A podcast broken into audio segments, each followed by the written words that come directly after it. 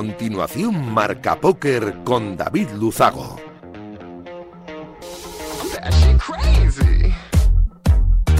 Bienvenidos, locos del IP. Saludos de David Luzago. Bienvenidos a un programa más. Bienvenidos a Marca Póker, el único espacio de la radiodifusión española reservado para los amantes de la baraja. Domingo 6 de noviembre, este que acaba, y programa 191, este que comienza.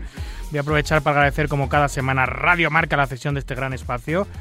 Eh, y por supuesto, como siempre, por hacerlo viable a nuestro sponsor Winamax.es, la mejor plataforma para jugar al póker online de nuestro país. Nosotros, como cada domingo noche, vamos a intentar que los próximos 90 minutos les sirvan para evadirse un ratito de la situación actual y hacer un poco más ameno todo. Nos ponemos en breve con los titulares de un programa, como siempre, cargadito de historias, de noticias, de reflexiones, de actualidad y, por supuesto, de entrevistas. ¡Arrancamos!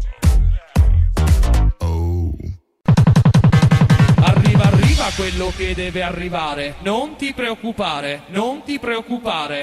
Che debe arrivare. Bueno, pues vamos a celebrar junto con Adrián Sevillano Baturro, redactor de Poker Red, eh, el aniversario, el décimo aniversario de la profesionalidad de Adrián Mateos, desde que se hizo el joven jugador madrileño profesional, ahora Team Pro de Winamax, el jugador más laureado de la historia de nuestro póker, el mejor jugador de la historia de nuestro póker, cumple 10 años como profesional y en Poker Red han querido homenajearle con un vídeo donde estaban amigos, rivales, familiares, muy entrañable y muy emotivo, realizado por, como digo, Adrián Sevillano. Hablaremos de ese décimo aniversario. También tendremos un carrusel de noticias que define a la perfección lo que ha ocurrido en nuestro maravilloso mundo del naipe en estos últimos siete días.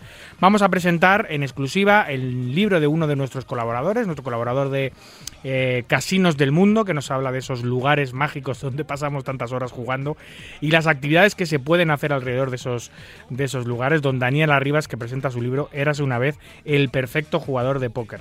Conectaremos con varios eventos live de nuestra geografía, con el Spanish Poker Festival de San Sebastián, con los nacionales del Casino de Gran Vía y con la Liga Nacional de Ceuta.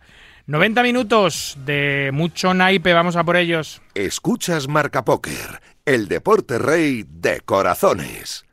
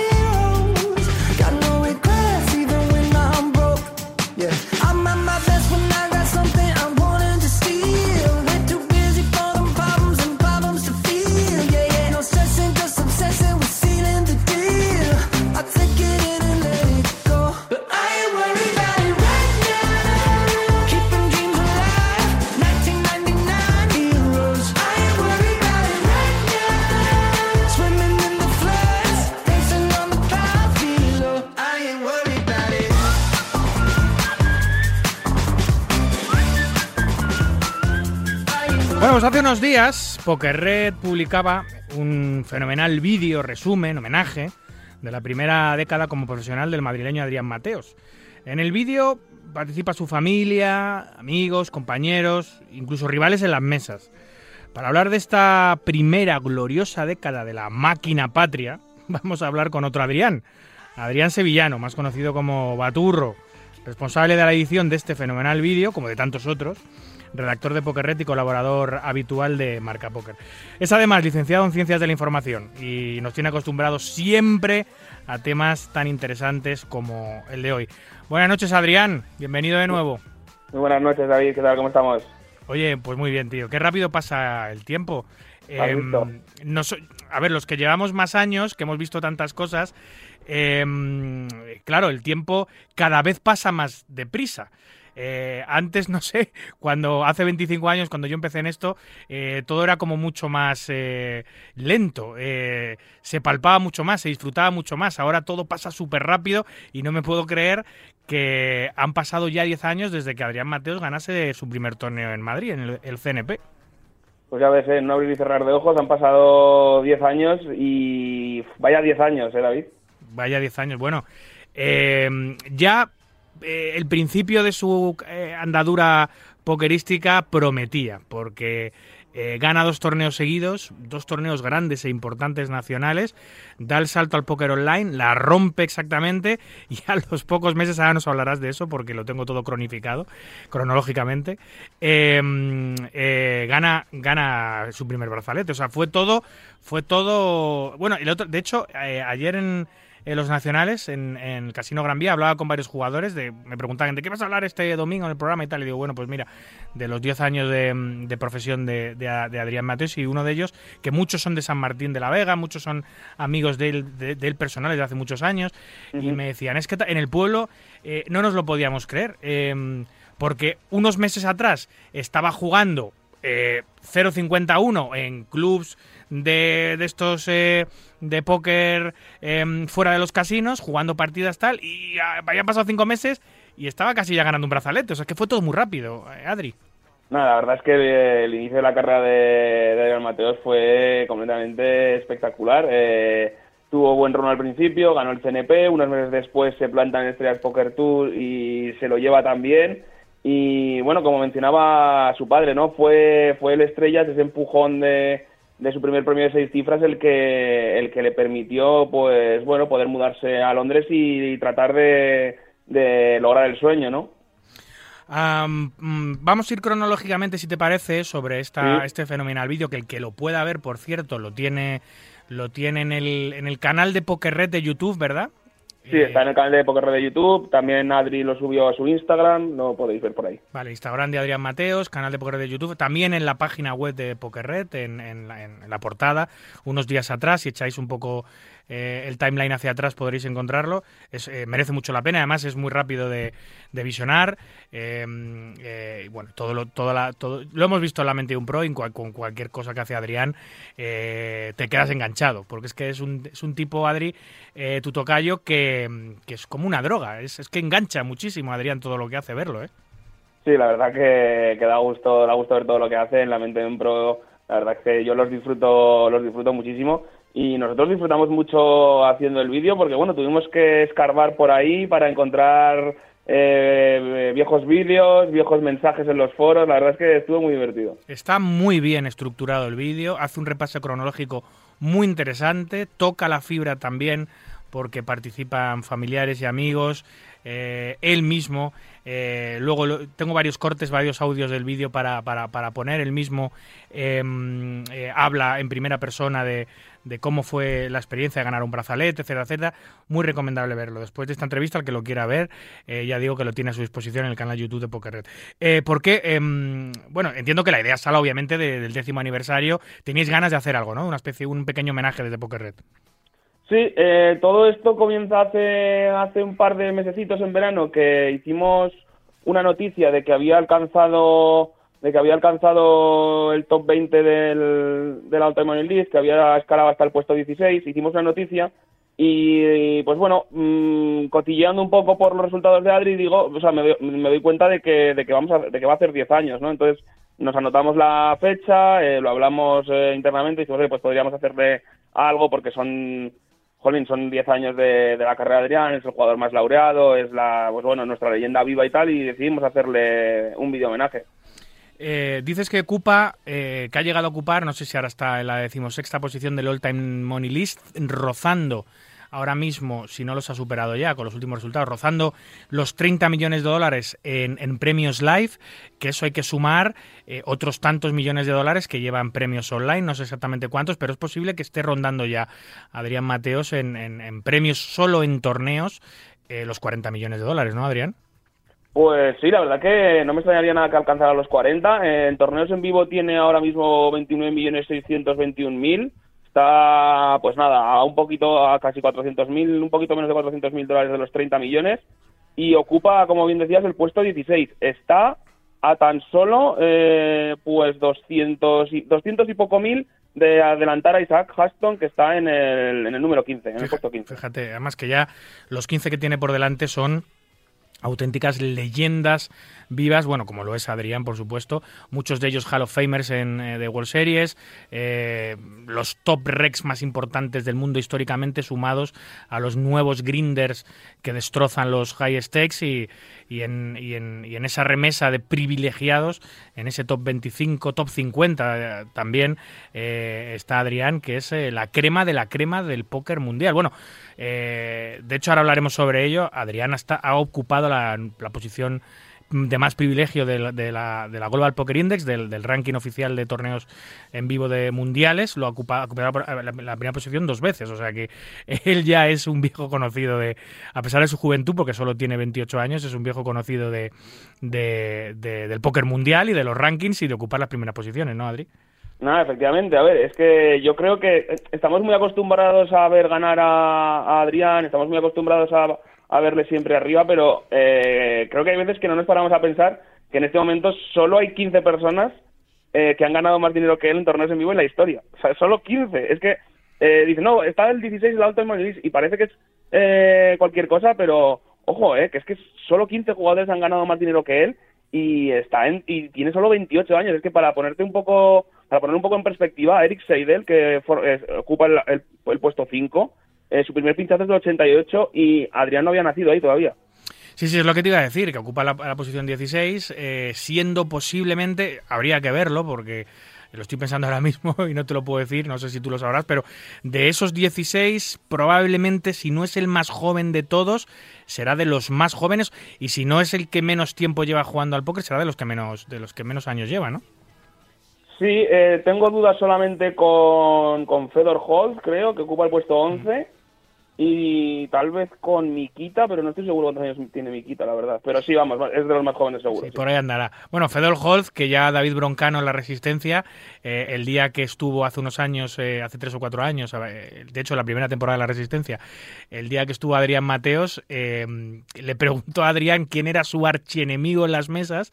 eh, Y claro, bueno, en el póker, para el que no conozca nuestro juego, enemigos directos no hay. Es un juego, es un juego individual, pero generalmente no, no, no tienes un, un único enemigo, tienes muchos y a nivel profesional igual. Bueno, hay un, hay una serie de profesionales que, que están a la gresca unos contra otros en las mesas, pero no tiene solo un enemigo. Pero claro, Adrián ahí se vio acorralado por Broncano, eh, le preguntó quién era tal, y en ese momento creo que ocupaban uno y dos del ranking mundial o algo así, o, o estaban los dos muy, muy, de- muy Sí, en forma. ahí, sí. Y, y Adrián dijo, eh, Fedor Holz es, es el tal. Y, y no, no sé si te acuerdas que empezó Broncano a la cámara te a decir, pelo, que te pelo", sí. pelo, Fedor Holz, que te pelo.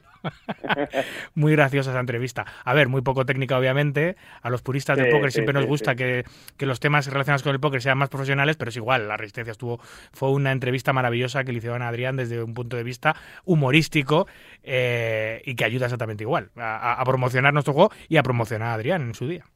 Efectivamente, efectivamente. Mira, lo, lo he mirado mientras hablábamos. Holf es del 93, tiene un año más que Adri, y Mikita es del 92, tiene dos más. O sea que, Así que probablemente vale. es el más joven, sí. Sí, sí. Y, y no, y, no solo eso, ¿eh? Eh, no solo es que sea el más joven, es que yo creo que es el que tiene más futuro por delante, a pesar de llevar 10 años ya. Y que esto, Adrián, lo hemos hablado ya más de una vez en el programa, de cuánto dura la carrera de un jugador. Unos, unos dicen de póker, unos dicen 15 años, otros 25, otros 20, ¿sabes? Porque al final acabas quemándote. Eh, veo muy lejos que eso le suceda a Adrián Mateos por la pasión que tiene por el juego, por cómo se toman los eventos.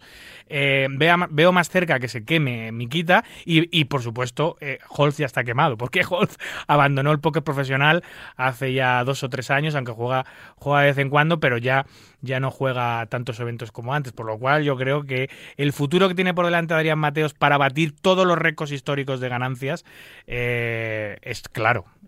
No sé si estás de acuerdo. Sí, sí, a ver, sí, sí, claro, desde luego. Eh, yo creo que Adri va a estar jugando muchos, muchos, muchos años. Creo que le encanta el juego, ama, ama el póker y eso es precisamente lo que te ayuda a continuar, ¿no? Fedor, por ejemplo, pues bueno, eh, tuvo mucho éxito en sus primeros años de carrera, eh, amasó muchísimo dinero porque, eh, bueno, pues se retiró, tiene ahora 36 millones en torneos eh, de ganancias en torneos en vivo, pero bueno, pues se fue por otros derroteros al mundo de los negocios y demás, y es como dices, pues juega de forma recreacional. Pero yo creo que Adrián sí va a estar jugando un montón de años todavía y que, vamos, eh, todavía no está en el top 10, pero estoy seguro que su carrera la acaba, la acaba en el top 10, no tengo ninguna duda. De hecho, Adrián tiene una sed eh, insaciable, es todavía joven, obviamente, tiene cuatro brazaletes, que es... eh, es eh, un número muy respetable con lo complicado que es ganar los brazaletes. Está muy lejos, obviamente, de, de- de ser el número uno en brazaletes del mundo, que lo tiene Phil Helmut. Todavía le quedan muchos años, pero al igual que te digo que puede encaramarse algún día, eh, bueno, al igual que fue número uno del mundo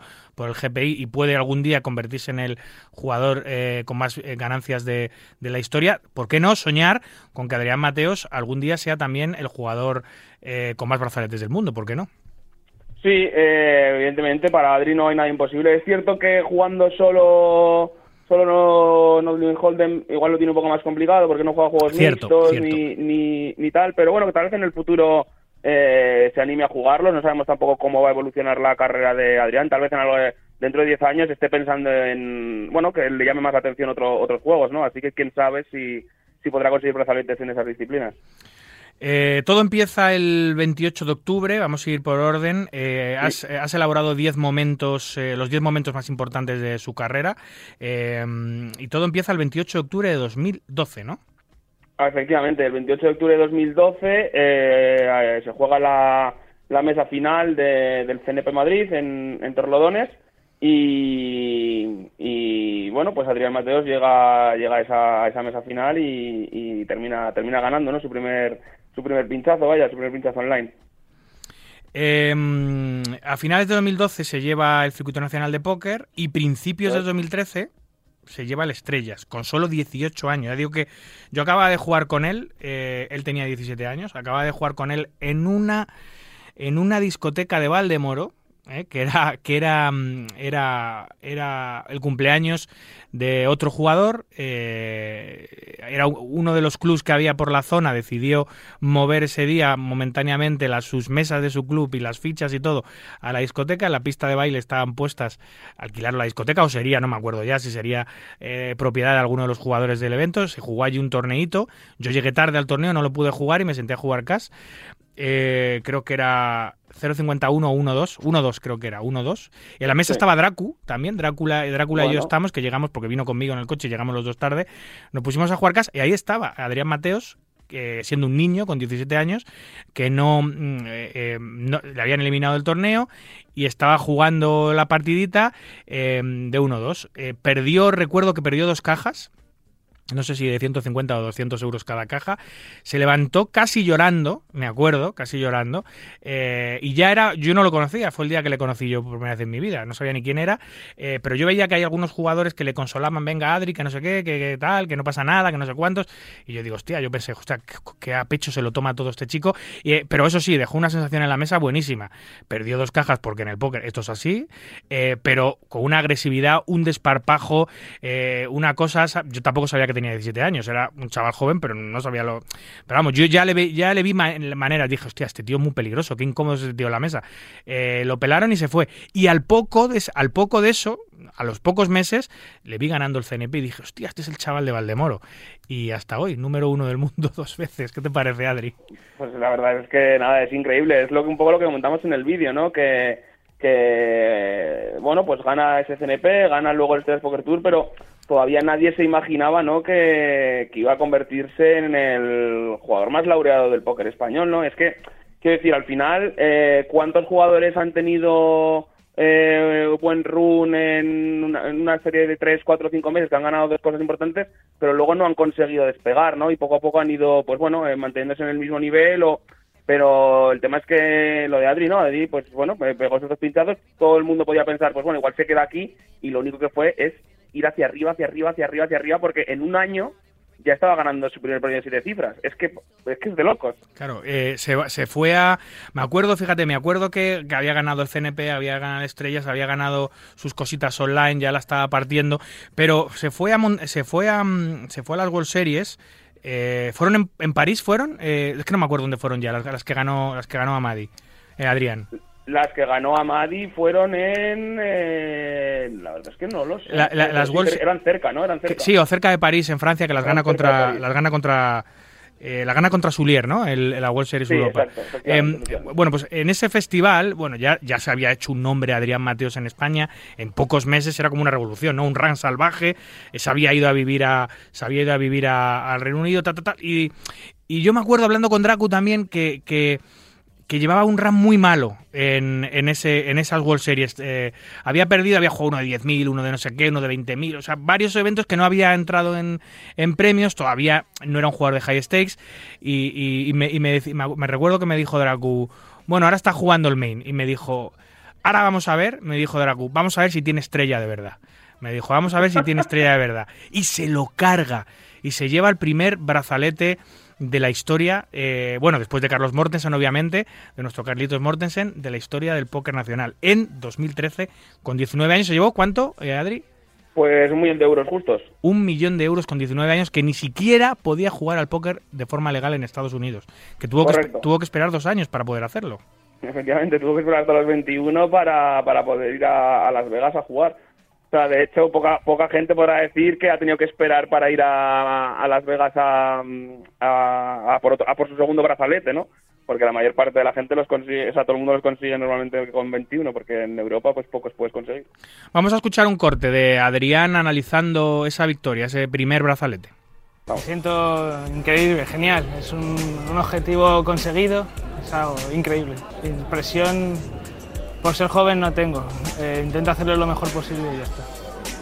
El, el brazalete significa un objetivo conseguido, un sueño que he logrado y el dinero ahorrarlo y seguir jugando e intentar ganar más. Sí, creo que esto va para largo y espero conseguir más brazaletes y más títulos grandes. Yo lo voy a intentar, luego ya veremos. Oye, eh, era, era absolutamente profético. eh, estas declaraciones de un niño de 19 años, porque además se le nota hasta en la voz que todavía era muy niño, eh, podría parecer para cualquier otro jugador una sobrada. Dice, no, voy a seguir luchando, voy a seguir, voy a seguir intentando ganar brazaletes, esto va para largo. Eh, ha cumplido un guion, o sea, es increíble. O sea, ha ido, es que ha ganado cuatro brazaletes. Y, sigue ganando sin parar. O sea, era- fue profético. eh. Y da buena cuenta de lo, de lo seguro en sí mismo y de su juego que estaba ya con siendo un crío. Sí, efectivamente. Además, eh, yo creo que lo que tiene Adri sobre todo es, eh, es la ambición, ¿no? De hecho, hace poco vi que cuando estuve, estuve hablando con él a raíz de- del, del vídeo, ¿no? Y vi que eh, tenía una frase en, eh, puesta como en el estado de WhatsApp que, que me gustó mucho, que es eh, ganar no lo es todo, pero querer ganar sí. Eh, citando a alguien que, o sea, la no es suya, pero bueno, fue una frase que define mucho, yo creo, ¿no? La, la actitud que tiene Adrián respecto al póker, ¿no? De, mm, no importan tanto los resultados, pero lo que sí que importa es que quieras ganar y que tengas esa ambición, ¿no? Y creo que desde que era muy, muy, muy, muy joven, pues es la, la línea que ha seguido. Es un tío tremendamente ganador, tremendamente competitivo, un tío súper positivo. De hecho, em, todos estos adjetivos hacen que sea una de las personalidades, personas, jugadores más reconocidos y sobre todo más queridos de la comunidad de póker. Es, es algo mm, fuera de lo normal. eh, eh, la vibración que desprende Adrián y que llega al resto de la hinchada de póker, a los, a los, a los que somos groupies de su juego, eh, que no tiene nada que ver con otros jugadores de póker. Eh, en España, como, como en casi todos los países, hay mucha envidia. Siempre la ha habido. Eh, muchas veces eh, se desea el mal ajeno. Eh, muchas veces jugadores que no te caen bien, la gente lo que quiera es que pierda, más que gane. No. Y a pesar de ser español, no estás 100% con esa persona. Y eso pasa habitualmente y lo veo habitualmente. Con Adrián, por lo que sea, y con otros jugadores también, pero con Adrián no ocurre eso. Adrián todo el mundo quiere siempre que gana, todo el mundo está de parte de Adrián, es como la bandera, es como si gana Adrián, gana España, es, es algo, es una simbiosis eh, perfecta la que hay entre los aficionados, Adrián, el póker, el país, ¿no? ¿no? Sé si piensas lo mismo, Adri. Sí, sí, la verdad que la verdad que sí. Adri es un caso excepcional porque, bueno, eh, su carrera lo demuestra, ¿no? Eh, no no le pillas en ningún renuncio, no ha estado nunca envuelto en ninguna polémica, nunca ha tenido una salida de tono, nunca ha tenido malas palabras para nadie y al final, pues esa humildad que esa humildad con la que de la que hace gala siempre. eh, pues lo que ha conllevado es que sea un jugador pues muy querido fuera de las mesas, ¿no? Que no hace falta solo que te respeten dentro, sino que también que te quieran fuera, ¿no? Y creo que Adri ha conseguido, ha conseguido las dos. Y eso que decías de que era, de que, de que él quería, lo que quería era ganar, más que ganar, lo que él quería era, era intentar ganar y, luchar por ganar, va, va muy unido a, mm, a, a una filosofía que él tiene, no sé si sigue, si sigue practicándola, que es la de, la, la, de atraer las vibraciones positivas, que hay mucha gente que cree en esas cosas. Eh, es un ferviente seguidor de El Secreto, eh, de ese libro que te habla de que si deseas cosas positivas, eh, luchas por las cosas positivas y eres un tío positivo, acabas atrayendo las cosas positivas, exactamente eh, lo mismo que ocurre al contrario, ¿no? Si eres un tío negativo, un tío mustio, un tío gris, acabas atrayendo la mala suerte y tal. Pues esto en el, en el juego, en el póker, hay mucha gente que defiende estas tesis, ¿no? Y él, él, él es un seguidor del secreto y, es, y lo pone en práctica y él es el vivo ejemplo de que eh, funciona, ¿no? O al menos a él le ha funcionado.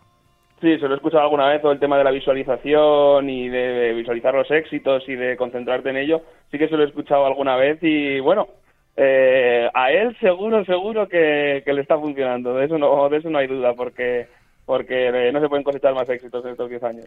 Bueno, y hablando de éxitos, eh, fue el primer, el primer jugador tras Carlos Mortens en, eh, en ganar un brazalete para el Póker Nacional pero uh -huh. también eh, rompió el maldito maleficio que nos perseguía con el circuito europeo. Nadie, ningún español había sido capaz de, de, ganar una etapa al European Poker Tour. Juan Maceiras había estado en mesa final, Santi Terrazas, había, había habido varios españoles que la habían rozado con la palma de, de, de la mano, pero no llegaron a, a, campeonar. Sin embargo, tuvo que llegar un Adrián Mateos un año más tarde, con 20 años, a llevarse el primer EPT, el primer European Poker Tour de la historia del Poker Nacional también, ¿no? Sí, bueno, fue en 2015, eh, sí, fue en mayo de 2015 y efectivamente eh, rompe rompe ese maleficio que teníamos, que es cierto que algún paralelo habíamos ganado ya, pero el main event se nos había escapado, aunque habíamos tenido mesas finales con muchos españoles en alguna ocasión, pero nada, se nos había escapado siempre y bueno, pues eh, viene Adrián pues para seguir eh, seguir haciendo crecer su leyenda y romper una maldición ¿no? que teníamos aquí en España. Además, ese torneo deja una imagen icónica para el póker español, una imagen que dio la vuelta al mundo, una mano que le gana a un jovencísimo Adrián Mateos a un ultra profesional eh, Team Pro de Poker Stars noruego, un Johnny Loden que era una de las, de las, de las estrellas que había en el póker mundial, bueno, le coló un, fa, un farol legendario que dio la vuelta al mundo y que, y que sigue estando la retina de todos. Bueno, efectivamente, esa parte no podía faltar en el vídeo. Eh, sale, sale un momento de, de refilón, pero mira, si quieres te cuento algo divertido para cuando estábamos preparando cuando estábamos preparando el homenaje, eh, bueno, pues no sé si cometí la, la osadía o no, pero vaya, nosotros escribimos desde Poker Red a Johnny Loden para ver si quería aparecer en el vídeo y para ver si, bueno, eh, nos quería contar su punto de vista, cómo él vivió esa mano y detenernos más en aquel momento, ¿no? Eh, era una de, la, de, las ideas que teníamos, eh, detenernos más en aquella mano y que nos lo contara Loden desde su punto, desde, desde su punto de vista pero eh, nos, nos, hizo el ignore y no nos contestó. Os hizo la, os hizo la cobra, ¿no? Yo, yo sí, creo... no, sé si lo no sé si lo llegó a leer, pero bueno, nosotros lo intentamos porque creemos, pensábamos que hubiera sido bonito no conocer la otra parte de la historia, ¿no? El cómo lo vivió él. Mira, igual que para Adrián eh, esa mano a nivel internacional fue un subidón de popularidad por a quién se la coló, por cómo se la coló, por los por, lo, por el coraje, los huevos que tuvo Adrián en esa mano siendo tan joven en una en, una mesa televisada, en un circuito europeo. Eh, para Johnny Loden fue todo lo contrario. Él ha arrastrado esa mano durante toda su carrera. Han pasado ya eh, siete años. Le siguen preguntando sobre esa mano. Ha tenido que hablar muchas veces sobre esa mano. De hecho, Johnny Loden, no digo que fuese por esa mano en concreto, pero desde aquel momento eh, ese Johnny Loden poderoso en el póker mundial ha ido perdiendo fuerza hasta tener un, un, un, eh, un papel residual prácticamente en el póker moderno, por lo cual eh, puedo disculparle y entender que no quiera seguir hablando de aquel farol que le metió un joven Adrián Mateos, ¿no? Sí, a ver, nosotros teníamos que intentarlo porque, bueno, pues a lo mejor no, no le importaba y decidía salir. Tampoco sabemos si llegó a leer el mensaje porque le escribimos por Instagram y lo típico que se te quedan ahí en la bandeja esa secundaria. Entonces, pues bueno, no sabemos si lo llegó a leer, pero bueno, nosotros lo intentamos porque pensamos que hubiera estado, hubiera estado curioso. Bueno, después llegan en el año 2016, en el año 2017, llegan su segundo y su tercer brazalete, ¿no, Adri? Efectivamente, en el 2016, eh, a ver, ¿cuántos fueron estos? Que no recuerdo bien. Eh, el segundo brazalete fue, eh, ganó el, el evento 33, el Summer Solstice, un torneo de 1.500 dólares, eh, pues con 1.840 jugadores, nada más y nada menos, y se llevó pues casi medio millón, 409.000. Sí, sí, que, más allá del dinero, que es muy importante, que lo pillara, era, eh, era la ratificación de que era un jugador en, en absoluta ascensión, es decir, ya no era poseedor de un brazalete únicamente, eh, como puede, le puede pasar a algún jugador que juegue un evento de World Series, todos sabemos lo que es el póker a corto plazo, sino que era un jugador que repetía brazalete eh, y encima consolidaba un poco más internacionalmente al póker nacional, ¿no? Efectivamente, a ver, al final es que el tema de el tema de que era run eh, se acabó pronto, ¿no? Porque dices, no, eh, eh, CNP estrellas, eh, run, ya, ya, pero luego World Series, run, no, al final llega un punto en el que dices, no, no, lo de este muchacho no es run, este chico lo que pasa es que está destrozando las mesas, ¿no? Y efectivamente, pues llega, llega a Las Vegas, gana su segundo su segundo brazalete y, no tardó en ganar el tercero, claro. El tercero al año siguiente, ¿no? Efectivamente, efectivamente. Ganó, eh, además, en un torneo, en un torneo heads up, en un torneo de 10.000 dólares heads up, en 2017. Y bueno, pues 129 jugadores y, y por el camino, pues ojo, mira, se cargó a Daniel Negreanu, a Ian O'Hara, a Eric eh, Wasserson, a Taylor Poor y a Ryan Hughes para después imponerse a Charlie Carrell en semifinales y a John Smith en la final. O sea, que se cargó algunos grandes nombres, se hizo con 336.000 dólares de premio y nada, es que seguía sumando premios de seis cifras, que es que bueno, luego supongo que querrás repasar eso, todo el número de cajas que ha tenido en vivo y cuántos premios ha tenido de cada de cada de cada tipo, pero la verdad es que es al- alucinante. Sí, un John Smith eh, eh, que algunos dirán, "No, es que era un abuelillo que había llegado. No, no, es que John Smith repetía, era back-to-back eh, heads up final de- del evento, uno de los eventos más prestigiosos de uno contra uno del mundo. Era la segunda vez que John Smith estaba en, en esa posición y, y, claro, bueno, contra Adrián eh, no pudo. Luego, en, eh, en 2019, dos años eh, más tarde, eh, pega otro petardazo, eh, llevándose en Bahamas el Party Poker Millions, que es otro eventazo internacional, ¿no? Otro gran evento internacional.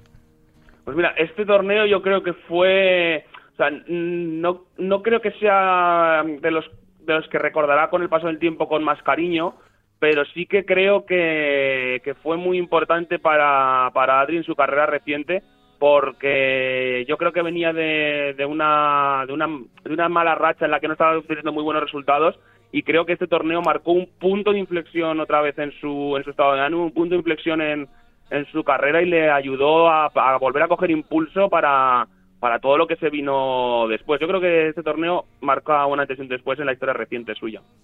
Vamos a escuchar otro corte ahora, si te parece, Adri, de lo Sí. que piensan eh, otros de los eh, mayores y mejores espadas de nuestro póker, lo que piensa eh, Juan Pardo, que ahora mismo es indudable que es el jugador español más en forma del momento, eh, eh, Vicent Bosca, otro high staker español eh, absolutamente top, y Sergi Reisac, bueno, pues eh, la crema de la crema del póker nacional, opinando de, mm, bueno, y definiendo eh, la carrera de Adrián Mateos. Vamos a escucharlo.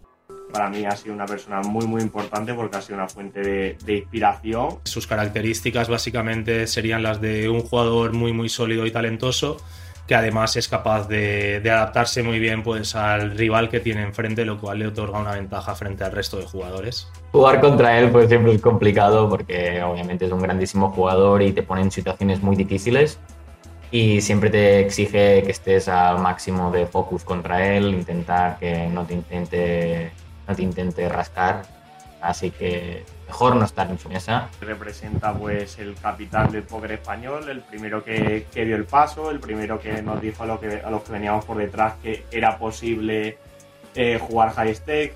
El mayor logro de Amadi creo que ha sido el ser capaz de llegar donde ha llegado, llegar a lo, a lo más alto en el mundo de los torneos y del póker. Y sobre todo también el ser capaz de, de mantenerse ¿no? ahí arriba con la ambición y la humildad y, senci- y sencillez que le caracterizan, lo cual pues no es nada, no es nada sencillo. Y sin duda creo que muchos de los que estamos jugando high stake a día de hoy, Adri fue el que, el que marcó el camino a todos. Pues eh, fíjate lo que dice lo que dicen los mejores espadas nacionales sobre Adri, ¿no? Humildad, eh, solidez, eh, que te meten problemas continuamente en la mesa, líder de una generación, que es con una de las cosas con las que me quedo, eh, el que enseñó el camino para poder jugar high stakes. Es cierto que hasta la fecha había habido muy pocos jugadores que se habían, eh, se habían metido dentro del mundo high stakes. Nos faltaba eso, nuestro póker era muy, muy potente, pero faltaba gente que jugase los límites más altos. Eh, bueno, todo eso es y lo que han definido sus rivales, ¿no? Españoles, a rivales y amigos. Así es, así es. Eh, Adrián, de hecho, fue el, el primer español eh, que jugó un torneo de 100.000 dólares. Sí, sí, bueno, que eso era absolutamente una quimera, que algún jugador español pudiese pagar esos vaines, ¿no? Eso solo, solo lo veíamos en la tele, jugadores profesionales americanos, algún alemán, multimillonario, pero jugadores españoles que tuviesen esa, ese potencial eh, económico, eh, esas espaldas para poder soportar esos vainos, o, o, tuviese contactos con esos bancadores tan grandes que pudiese que pudiesen confiar en un jugador español, era, era imposible hasta que llegó Adrián. Efectivamente, Adrián fue el que marcó un poco el camino, fue el que abrió, el que abrió la lata y bueno, pues poco a poco se fueron sumando más de los nuestros, ¿no? Porque si hay algo que tiene nuestro póker es que, bueno, sobra calidad, la verdad es que ya lo llevan demostrando muchos años. Y donde hay tres, Adrián, eh, caben cuatro. Donde caben tres, caben cuatro. Y llegó, eh, llegó su cuarto brazalete de la World Series, no hace mucho, ¿no?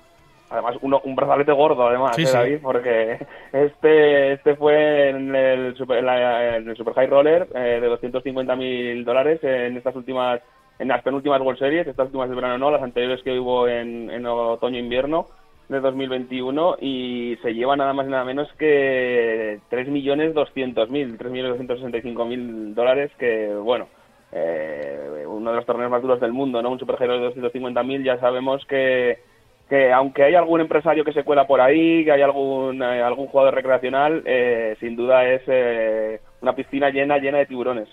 Es, el, es además este pinchazo, por supuesto, es el torneo más caro que nunca ganó ningún jugador español, pero a nivel económico no es el pinchazo más grande del póker nacional, pero casi, ¿no? Creo que es el, el posiblemente el segundo, el segundo premio más importante de la historia del póker español en un único evento, ¿no? Tras el de Ramón Colillas. Efectivamente, Ramón sigue, sigue en el top 1. Va a ser complicado que alguien le supere porque ese premio es muy, muy, muy gordo. Eh, hay muy pocos torneos que den más de 5 millones a- al ganador.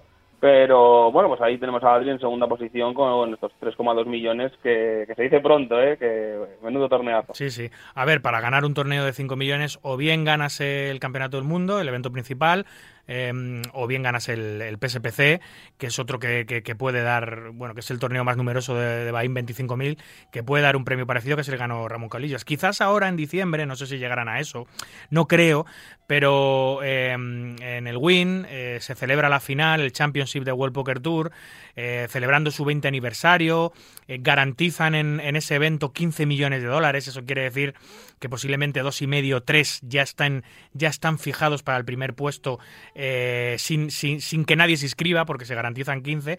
Pero ojo si se llega, si se llega, si el price pool en ese evento en diciembre llegase a 25 o 30 millones, eh, también podría repartir 5. Eso es otro de los eventos que, que quizá Adrián, eh, si lo gana, se pondría también top 1 en, en cuanto a, dinero de un solo evento se refiere. Sí, habrá que esperar un poco a diciembre a ver eh, en qué termina en qué termina la cosa. Eh, vamos a ver cuánto cuántos jugadores se inscriben en, en ese torneo. Vamos a ver si si Adri va para va para allí porque de momento no lo tenía del todo claro la última vez que le pregunté y estaba esperando un poco a ver todo el calendario de la recta final del año. Pero sí, efectivamente es un torneo que podría dar perfectamente más de 5 millones de dólares al ganador. El otro que dio muchísimos millones también fue el torneo este de un millón de dólares de entrada, ¿no? Pero bueno, de esos no suele haber, así que... Sí, hay pocos, cada vez menos, de hecho. Em, bueno, eh, nosotros desde el Casino de Gran Vía eh, hemos puesto nuestro granito de arena para esa final del World Poker Tour Championship. El casino este año, desde el año 2022, es partner oficial de World Poker Tour. Ha tenido evento en 2022, va a tener evento en 2023 y uno de los requisitos para ser partner de World Poker Tour es mandar jugadores a la final. Eh, y nosotros mandamos tres, eh, dos clasificados por ranking, dos jugadores españoles clasificados por ranking que, va- eh, van a defender eh, sumados a la Armada Española, al Póker Nacional allí, y otro que ganó, otro, bueno, el que ganó el, el World Poker Tour Prime, el jugador que ganó el Prime de Gran Vía también va a ir.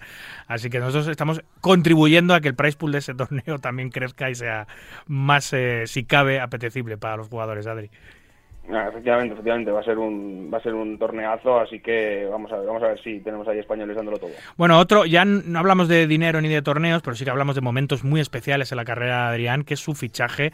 Eh, nunca había sido representado por ninguna sala, era eh, de hecho, de hecho es la norma habitual, ¿no? De los top grinders españoles, ninguno está eh, vinculado a alguna sala. Es difícil también que un top grinder se vincule a una sala porque generalmente los vaines que juegan no se los va a pagar la sala, las, las, las condiciones que ofrecen las salas a estos grinders generalmente no les compensan porque el coste de oportunidad que pierden es grande.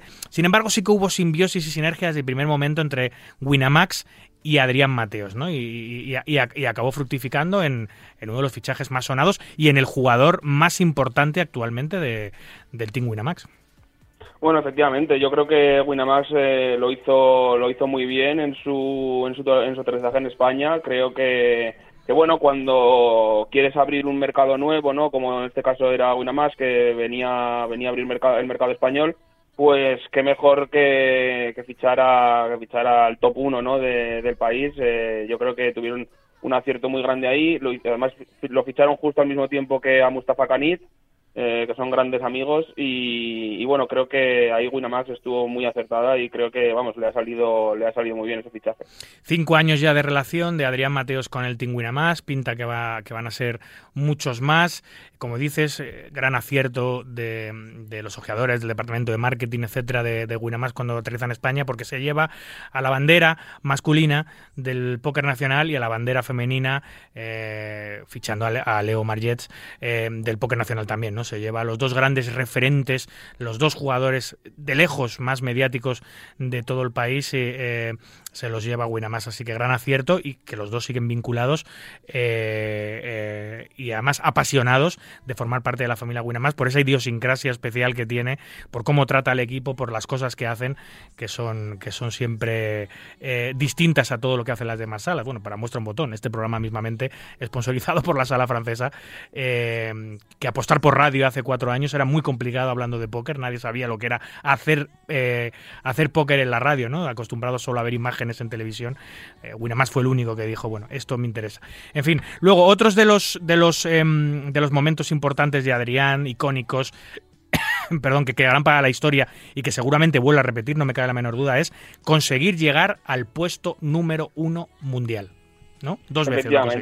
efectivamente llegó al número uno del Global Poker Index en 2017 y en 2020 eh, y bueno es un hito del, del póker español pues bueno que si estaba al alcance de alguien era era al alcance de Adrián no es eh, es un ranking que que es de bueno es bastante difícil escalar las posiciones principalmente porque tienes que estar eh, bueno muy comprometido con, con el póker en vivo no hay que viajar muchísimo hay que viajar por todo el mundo durante durante todo el año eh, y es algo muy cansado no teniendo el póker online tan a mano desde desde tu casa eh, sin tener que moverte sin tener que estar eh, de lado a lado con la maleta cogiendo aviones aeropuertos eh, comer fuera comer mal todo esto pues bueno, eso es difícil escalar en el, GPI, está solo al alcance de, los que más aman el juego, ¿no? Y bueno, pues efectivamente Adri es uno de ellos.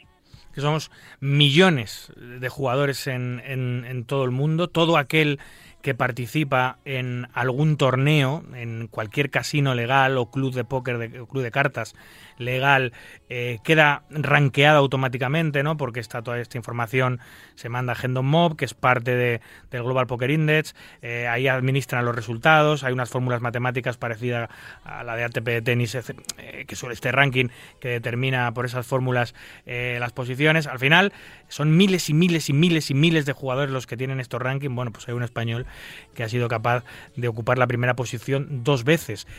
Sergio Aido eh, ha ocupado la segunda posición, que es el otro español, eh, también otro top mega grinder nacional, que, que ha estado rozando el número uno del mundo. Por ahora solo hemos tenido en esa posición a Adrián, pero estuvo a punto eh, eh, Sergio Aido de ocuparla porque ocupó la posición número dos durante, durante unas semanas. Es increíblemente complicado porque ya digo que son millones de jugadores que juegan en el mundo. Todos estamos rankeados al final, porque todos hemos jugado algún torneo en algún casino y nuestros datos, eh, nuestras puntuaciones, pues acaban en las listas internacionales y es tremendamente sacrificado y complicado pelear por el top 10, porque es lo que tú dices, tienes que estar continuamente subido en un avión, jugándolo todo sin descansar. En el momento de que te tomas unas vacaciones, te pasan por la derecha todos los que vienen por detrás, es una presión salvaje.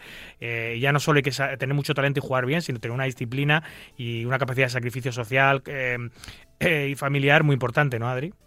Sí, efectivamente. eh, al final la, la fórmula del Global Poker Index, pues bueno, pondera los resultados según antigüedad. Entonces, pues bueno, conforme va pasando el tiempo, eh, eh, los pinchazos van ganan, van perdiendo importancia en la fórmula.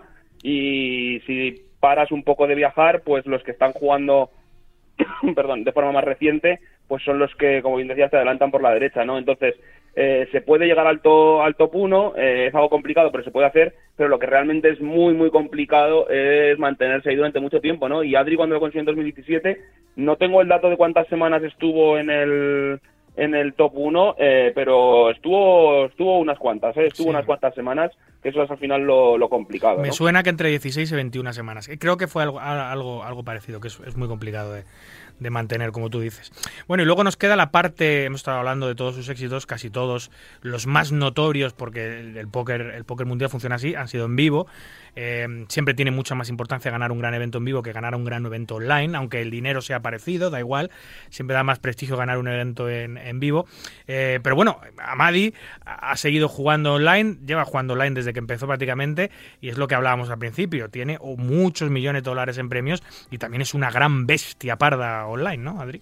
Pues efectivamente, eh, Adri no solo, no solo ha sido capaz de destacar en el póker en vivo, sino que también ha sido capaz de destacar en el póker online, un entorno que ya sabemos que suele ser eh, a priori más duro. Eh, es cierto que los niveles que juega él y los torneos que juega él al final se suele encontrar a los mismos online y en vivo, no hay mucha diferencia, pero vaya, que en vivo es mucho más complicado porque también juega buy-ins eh, más bajos de lo que juega en vivo y hay, hay muchísimos buenos jugadores, eh, jugadores rusos que no salen de la cueva, jugadores europeos que no salen de la cueva, gente que está siempre en el laboratorio estudiando y online es muy muy complicado ganar y aún así pues Adri a lo largo de, sus- de estos 10 años eh, tiene, tiene en su palmarés títulos de Scoop, títulos de, títulos de la W Cup, tiene títulos del Super Millions, eh, bueno, ha ganado, ha ganado muchos high rollers de Gigi, la verdad, o sea, ha- tiene títulos en, en todos los torneos online. Es muy completo, es ganador, ganador en vivo, ganador, ganador online. Y también esa, esa valoración de, de cómo es como jugador, de cuál fue eh, el triunfo favorito, eh, cuántas cajas lleva, todo eso, también la familia opina sobre ese tipo de cosas y habla sobre Adrián en este magnífico vídeo que habéis hecho en Poker Red. Vamos a escuchar a la familia, a su, hermana, a su madre, a su padre y a su hermano. Yo creo que el que más especial emoción nos ha, nos ha hecho, aparte del primero, lógicamente, que es el CNP, luego el Estrellas, que ya te dio la posibilidad de hacerte profesional de póker, pues yo creo que, vamos, y por lo que nos has comentado muchas veces, que los torneos que más ilusión nos ha podido hacer, aunque todos son importantes, pues quizás sea el primer brazalete que conseguiste cerca de París, ¿vale? El, el Guasope en Europa, el Guasop de Europa. Bueno, pues has cumplido en estos 10 años, eh, lo he mirado ayer precisamente, más de 200 cajas, muchos triunfos, ¿no? Decía yo que hablaba la madre y el hermano. No, la- si quieren escuchar las opiniones también de la madre y el hermano, están dentro del vídeo. En el corte solo venía la opinión de, de su padre. Que por cierto, Adri, tengo una anécdota con él, que ya la he contado alguna vez. Eh, cuando gana cuando gana World Series em, Europa con 19 años, yo estaba, estaba haciendo la- los comentarios de, de Eurosport eh, y, y teníamos, teníamos World Series. eh, de- hacíamos, hacíamos el European Poker Tour y hacíamos, y hacíamos World Series eh, para Eurosport España con la señal internacional. Y, y bueno, pues eh, pensé, como había ganado Adrián, pensé que, que sería interesante llevar a Adrián a Eurosport a comentar esa mesa final conmigo. eh, Y así vino, vino a, vino a comentarla, pero claro, era un jovencísimo Adrián, tenía 19 años, vino con su padre. eh, y, y- y en, un, en un momento que Adri se fue al baño antes de entrar a, antes de entrar a locutar la, la mesa televisada, eh, eh, me comentaba el padre, me decía, bueno, me- tenía muchas dudas, le o sea, estaba todavía muy dudoso, ¿no? De, de, de si era el camino correcto que Adrián tenía que tomar en la vida, porque claro, había dejado de estudiar, había decidido marcharse a Londres a vivir, era todavía muy joven, es cierto que tenía muy buena pinta como jugador, pero para un padre eso es, es un tema muy delicado, ¿no? Y él me preguntaba, ¿cómo lo ves? ¿Cómo lo ves como jugador? ¿Cómo lo ves? Y yo básicamente le decía, mira, es muy joven, pero es que yo le veo que tiene la madurez de un chaval de 30 años, usa mucha más madurez que muchos de mis amigos que llevan jugando toda la vida y que son infinitamente más cabralocas que él. Eh, le tranquilicé y, y- y acababa de ganar un millón en, en World Series Europa, pero el padre todavía me decía, no, no, pero sí, sí, pero que acabe de estudiar, que estudie, que tal, o sea, todavía, todavía decía, muy bien, ha ganado, ya lleva ganado, no sé, millón y medio, dos millones, lo que llevase por aquel, pero todavía que siga estudiando y que esto del póker todavía no lo veía 100% claro el padre. Fíjate que ahora el padre es su mayor fan, ¿eh? su mayor groupie, que le sigue allá donde va, eh, con, o sea, que tiene recortes de periódicos, recortes de prensa de todo tipo, que tiene un almanaque de, de todo lo que ha hecho su hijo, que es su mayor fan, que conoce a los rivales, que conoce todo lo que hace, dónde viaja eh, eh, y de dónde viene, ¿no? De esa, esa presión inicial, esos, esos miedos iniciales que le dan a los padres cuando sus hijos de repente se convierten en jugadores profesionales de póker. No, me encaja perfectamente lo que dices porque, perdón, eh, me, me encaja porque eh, visualizando, porque claro, para hacer el, el video homenaje hemos estado visualizando un montón de entrevistas antiguas, un montón de, de vídeos antiguos y tal, y justo encontrábamos una entrevista que por un momento tuvo y parecía que iba a entrar, pero al final se quedó fuera del vídeo y cuando gana cuando gana el, este main event del Algon Series Poker Europe eh, hay una entrevista para Poker Red que se la realiza Alex Hernando eh, por Skype, eh, por, eh, por internet y bueno, eh, le pregunta, hay un momento en el que Alex le pregunta, eh, Adri, ¿has tenido ocasión de hablar con tu familia? Y dice, sí, sí, he hablado con ellos antes de, de juntarme aquí con vosotros, tal. Y dice, están un poco, un poco asustados, ¿no? Porque claro, al final tu hijo de 19 años acaba de ganar un millón de euros. Todo es una locura, ¿no? Eh, absolutamente todo eh, es una locura. Entonces, pues bueno, me encaja que todavía tuviera esa, ese nerviosismo, ¿no? Porque al final, pues bueno, supongo que los padres siempre nos ven todavía muy niños, ¿no? Incluso cuando seguimos creciendo años nos siguen viendo unos niños y, y, bueno, tenían ahí ese ese miedo de que, bueno, eh, es normal, ¿no? De que, de que la vida no se le descontrolara, ¿no? Claro, a ver, yo me, yo, me pongo su piel y pienso algo parecido. A ver, no es lo mismo porque yo, si mi hijo en el futuro fuese jugador de póker y de repente gana un brazalete, estaría muy sorprendido, pero no estaría asustado porque sé lo que es el póker y sé lo que es el póker de alta competición y sé lo que es, lo que es tener talento y capacidad de sacrificio y lo, y lo que es no tenerlo. Entonces, sé si iría bien o si iría mal y si iba a tener futuro o no. Eh, entiendo que él, al estar completamente alejado de este mundo, de repente su hijo, que seguramente era desconocedor de que jugaba en clubs de póker de la Comunidad de Madrid partidas con 100 euros, seguramente no tendría ni idea, como casi ningún padre lo tiene cuando sus hijos de 16, 17, 18 años están jugando en estos clubs. Entiendo que de repente ganase un torneo en el casino de Torlodones, eh, no me acuerdo lo que ganó, 50, 60 mil euros, lo que fuese, y que se llevasen una sorpresa grande, lo entiendo. Y dijesen, hostia, hostia, ¿esto qué es? De repente, al mes, se lleva 100.000 euros en un evento de Poker Stars. Y ya dijese al padre, hostia, ¿esto qué, esto qué es? Jaja, jiji, pero ya un poco a torcer el gesto y decir, ¿esto qué está pasando aquí? Luego se va a Londres a vivir y se carga un WhatsApp y se lleva 300.000 dólares. Y el padre ya diría, esto se está poniendo muy raro. Y a los pocos meses, claro, a los pocos meses va y el niño, en un año que lleva todo eso acumulado, se lleva un millón de euros. Pues claro, te entran los sudores y te entran los miedos de decir, ¿esto qué es? ¿Este dinero de dónde cae? Claro, ¿Sabes? es que es muchísimo dinero, es muchísimo dinero y siempre tienes miedo, supongo que un padre siempre tiene miedo de a ver ahora con tanto dinero qué va a hacer, a Claro. ver si se va a descontrolar, Claro. a ver el tema de las fiestas, a ver Total. si se va a empezar a malgastarlo, a ver si se va... Eh, bueno, pues supongo que, claro, cuando ves a tu hijo pequeño con tantísimo dinero, eh, es normal que te salten las dudas y que estés preocupado, sobre todo porque quieres que, que lo gestione bien, porque es un éxito muy temprano, entonces es normal que surgieran dudas y que tuviera, tuviera miedo, ¿no? Lo Sí. contrario me parecería raro.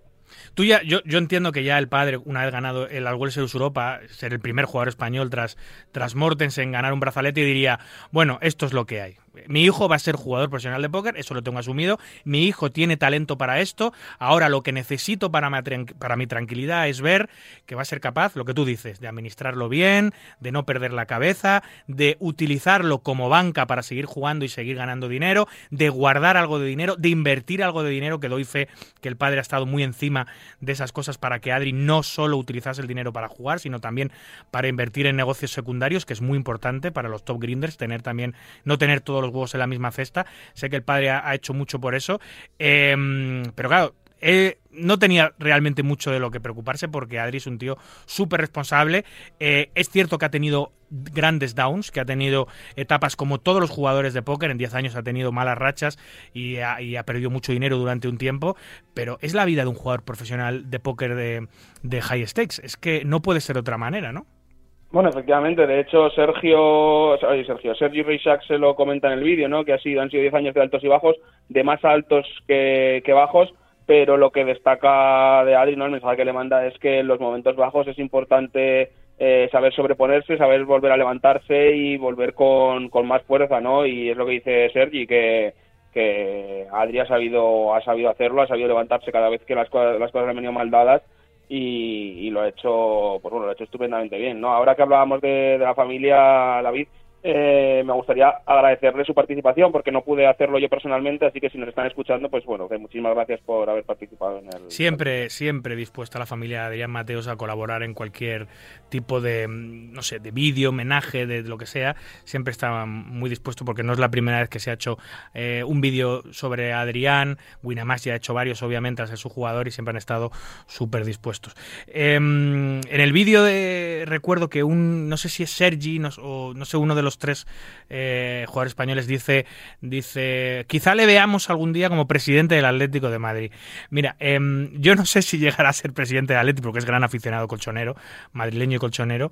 Em, eh, aquí, en la entrevista que le hicimos en, en- en Marca Póker, no recuerdo el, el programa que fue, fue una entrevista muy, muy, muy extensa.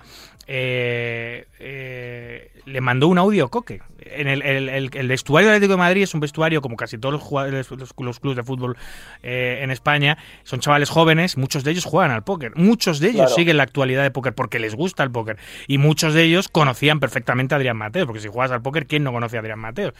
Eh, no tuvieron ningún problema en firmarle una camiseta. Y Coque no tuvo ningún problema, el capitán del Atlético Madrid, en dejarle un audio en el programa, que, se le caía la baba a Adrián. Eh, yo sigo detrás, eh, no sé si lo conseguiré algún día, de que Adri, porque además yo tengo eh, un pequeño contacto en el club, eh, de que Adri algún día, cuando vuelva a ganar un gran evento, pueda eh, hacer un saque de honor en el, en Ah, el- en- guay, ¿eh? en el Metropolitano, como lo han hecho tantos otros deportistas de élite que han ganado grandes cosas y que son aficionados del Atlético de Madrid. ¿Por qué él no? Sabemos que eh, es difícil que una entidad se vincule directamente con un juego como el póker. Todos tienen recelo, pero en el mundo del deporte es un poco distinto porque, porque todas, las, todas las empresas del juego, ahora menos por, por la ley de juego, han estado vinculados con empresas de apuestas deportivas, con empresas de juego, porque son las que tienen la pasta y las que tienen los grandes patrocinios. Por lo cual, por esa vía, a ver si logramos en la próxima gran victoria de Adri o en alguna de las que va a tener en el futuro seguro, poder conseguir que Adrián Mateos haga el saque de honor del Atlético de Madrid. Luego ya que se convierta en presidente o no, eso ya se lo tendrá que currar él. Sí, efectivamente, no, la verdad es que seguro que sería algo increíble para, para Adri, que lo disfrutaría un montón, así que a ver si, a ver si que tiras ese contacto ¿eh? y se lo, y se lo consigues. para Adri, para el póker español y para la, no- la normalización de nuestro juego a nivel social, todos estos pasos, estas pequeñas cositas ayudan mucho y, y la verdad que me encantaría poder conseguir eso algún día.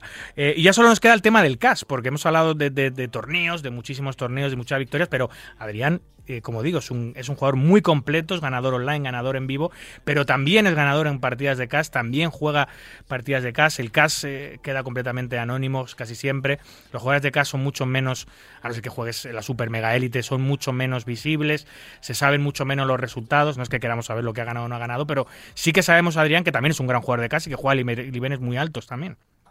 Yo aquí no tengo tanta tanta información, así que hablo un poco desde el desconocimiento. Sí que sé que ha jugado Cash, pero no sé si lo hace de forma regular o en momentos puntuales. Eh, entonces, la verdad que no, me atrevo a decir qué tal está yendo ahora. No, no, no tengo información. Eh, bueno, ya te lo digo yo, es un gran vamos, jugador. segu- seguramente, seguramente bien. y además- eso, eso no me cabe ninguna duda. con la valentía y, y el carisma que le, que le caracteriza siempre. Ha jugado CAS desde que ganó aquel CNP, eh, era jugador de CAS en los casinos madrileños y lo seguirá siendo, ¿no? Cuando no hay una- una- un buen torneo, si hay una buena partida, pues también estará ahí. Bueno, pues nada más. eh, repetir otra vez donde, pode- donde podéis ver ese vídeo homenaje que dura 10 minutos, ¿puede ser? 11, sí, 11. 11 minutos, así que es muy fácil de, de ver. Ya digo que todo el contenido relacionado con Adrián siempre es eh, súper interesante. Este lo es también, por supuesto. Un vídeo homenaje de Poker Red, eh, editado por, por Adrián Sevillano Baturro, con su familia. Editado por Rubén, editado por Rubén, que si no luego Ah, me, pe- perdón, me, tira, perdón. me tira de las orejas. El grande Rubén, que tenemos un editor increíble. Que es un máquina, sí, sí. Eh, máquina. editado por Rubén, con su familia, sus amigos. Nos hemos dejado muchos, muchas opiniones. Opina Leo Marget, Joey Vieira, Mustafa Kani, Timothy Adams, eh, Josaka, su gran amigo del póker. eh, muchos protagonistas, no os podido poner todos los cortes, pero en esos 11 minutos queda muy bien resumido la carrera de Adrián Mateo, si lo podéis ver en, el canal de YouTube de, de Poker Red, 10 años de profesional de Adrián Mateos. Así que gran trabajo, Adrián. Muchas gracias, eh, Baturro, por atendernos una vez más en el programa, siempre dispuesto a echar un cable. Y ha sido un placer de hablar de- del número uno, sin duda, de la historia del póker nacional. Nada, muchísimas gracias a vosotros como siempre. Buenas noches. Un abrazo. Chao, chao. Hola, soy Fede Holtz. Si quieres enterarte de lo que ocurre en el mundo del póker, escucha Marca Póker. There was a time I used to look into my father's eyes. In a happy home, I was a king, I had a golden throne. Those days are gone, now the memories on the wall. I hear the songs from the places where I was born. Upon a hill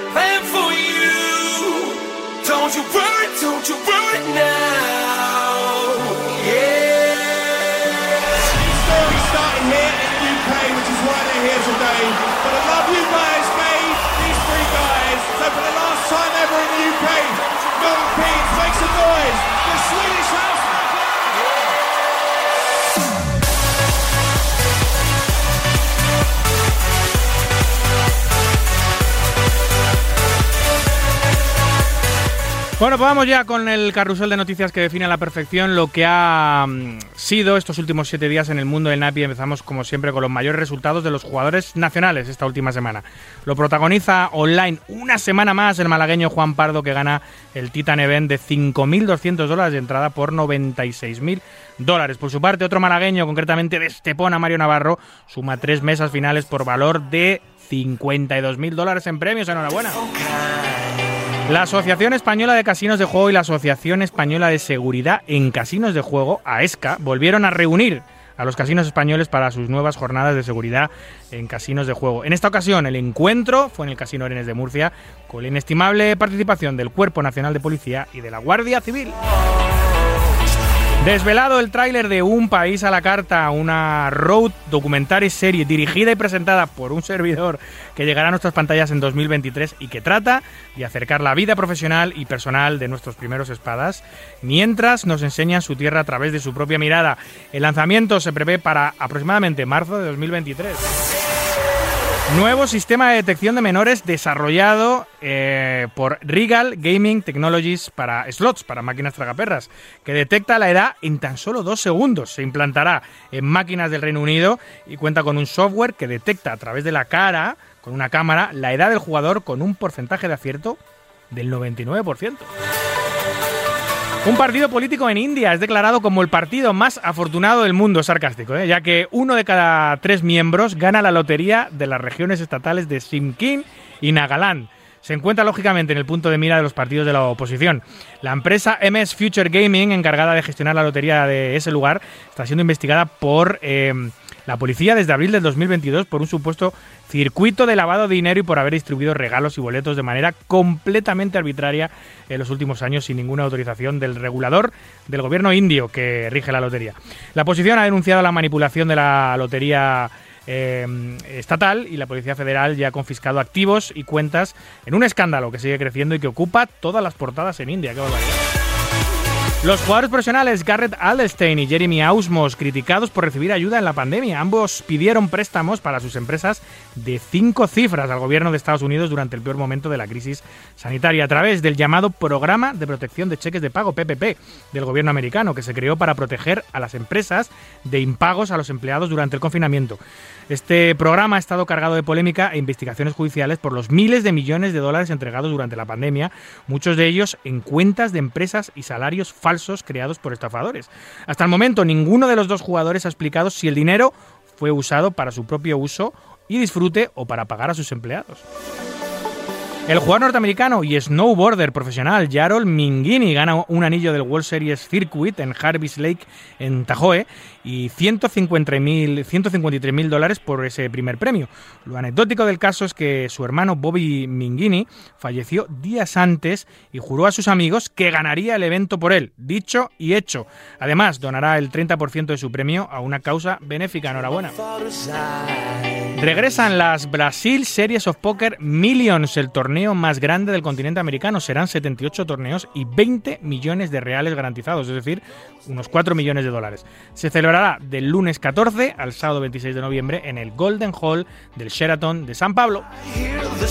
Celebrado el Storm X Invitational 2 en los estudios de Poker Go con jugadores como Daniel Negrano y Doug Polk, entre otros. Se trata de un torneo exclusivo por invitación que reunió a profesionales del póker, criptoempresarios y a celebridades.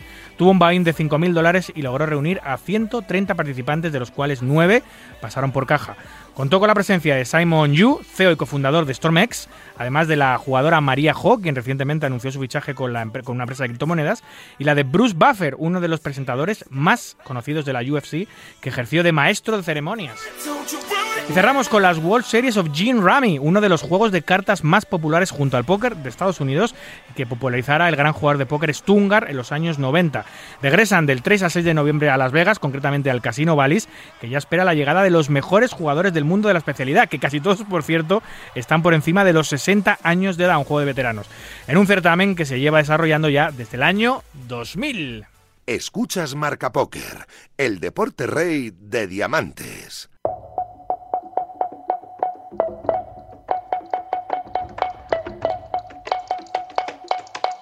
Qué buenas vistas tenés cuando me pones a cuatro patas. Si se entera de esto, mi papá te mata. No te doy la gracia pa' que me digas ingrata. Mírame suave que soy frágil y tan dulce, una mina delicata.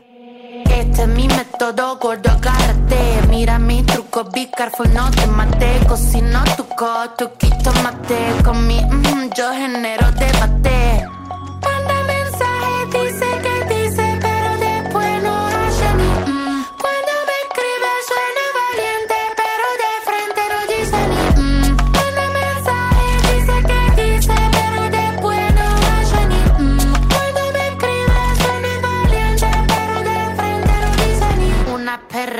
Sorprendente, curvilínea y elocuente, magníficamente colosal extravagante y animal. La que sabe se aprovecha. A tu cucu yo le doy mecha. Que te guste es normal. Me buscaste lo vi tu historial. No puedo evitar ser maravillosa. Dame la golosina que estoy golosa. Soy un desayuno continental. Tienen que escucharme con delantal. Nene, tu novia se puso pegajosa. Venime de frente, arreglamos la cosa. Hago un delivery de comunal. Ladro que ladro, no tengo bozal. Manda mensaje, dice que dice, pero después no hace ni mm. Cuando me escribe suena valiente, pero de frente no dice ni mm. Bueno, pues esta noche recibimos de nuevo al ingeniero industrial madrileño Daniel Arribas, habitualmente en su sección Casinos del Mundo. Nos muestra la otra cara de los torneos de póker, que no solo es jugar, también disfrutar de esa gran experiencia en vivo, con amigos, con familiares. Bueno, disfrutar un poco de la gastronomía de los sitios que visitamos, de su historia, de su cultura e incluso Dani nos cuenta anécdotas de los sitios donde pasamos tantas horas jugando. Hoy, sin embargo, vamos a charlar con él sobre mm, eh, un libro que va a ver la luz muy pronto. Eh, su primer libro, por cierto, y que tiene una pinta estupenda. Además, por si fuera poco, un servidor ha escrito el prólogo. Buenas noches, Daniel. Hola, muy buenas, David, ¿qué tal? ¿Qué tal? Oye, por fin sale a luz. Hemos hablado de, de tu futuro libro muchas veces aquí en el programa, pero ya es una realidad, Dani. Ya parece una realidad porque de hecho está en camino. Eh, sabes que nada es fácil y oye, sí. está en camino y siempre hay alguna cosita que se pone por delante para que no sea todo sencillísimo. Pero bueno, sí, parece que es una realidad. ¿Con quién, ha- ¿Con quién vas a publicar, por cierto? Pues mira, lo voy a publicar con la ayuda de Jaime Sánchez, que desde aquí ya le agradezco, así que con él y con todo su equipo de la RUS, ellos son los que me han ayudado a hacerlo y, bueno, esperamos que haya quedado estupendamente y bueno, y por supuesto agradecerte a ti también, eh, no solamente que me dispongas de estos minutos para presentarlo, sino tu ayuda en el prólogo, como has, como has comentado.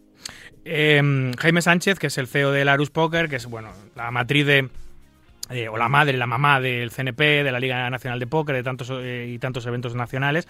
Eh, ¿Y cómo ha sido esa, cómo, cómo, cómo, cómo, cómo ha sido, cómo, te ayuda, cómo llegas a un acuerdo con él, cómo sale esta conversación para que al final sea Larus la que decida editar el libro? Bueno, a ver, o sea, tampoco es la luz como tal, no lleva el sello la luz, ¿no? Pero bueno, ha sido él, digamos, so- somos amigos de hace bastantes años ya. Yo he jugado muchas veces eh, tanto en circuitos CNP como, como circuitos de la marca Larus y vamos, nos mantenemos en contacto bastante. Y nada, yo, bueno, a raíz de aquella intervención que tuve contigo sobre qué tilda los jugadores de póker, etcétera, eh, también hice el artículo para Poker Recital, pues a partir de ahí empezó la idea, ¿no? Y se fue madurando poquito a poco. Eh, pensé en hacer ese libro y bueno, hablé con él y él desde el primer momento estuvo encantado, me dijo que pues eso, que él me facilitaba eh, todos los servicios que él me pudiera facilitar, que o sea que durante el CNP podía presentarlo, podía venderlo, que vamos, que básicamente él me ayudaba en todo lo que yo necesitase, que yo ponía, digamos, en la redacción y que él me ayudaba en todo, porque él además, como sabes, tiene la revista Club Poker eh, Live Magazine, en la que también escribo, entonces, claro, obviamente lo tiene todos esos ese tipo de recursos a su, a su alcance. Entonces, bueno, ha sido bastante fácil y, y ya te digo, muy agradecido.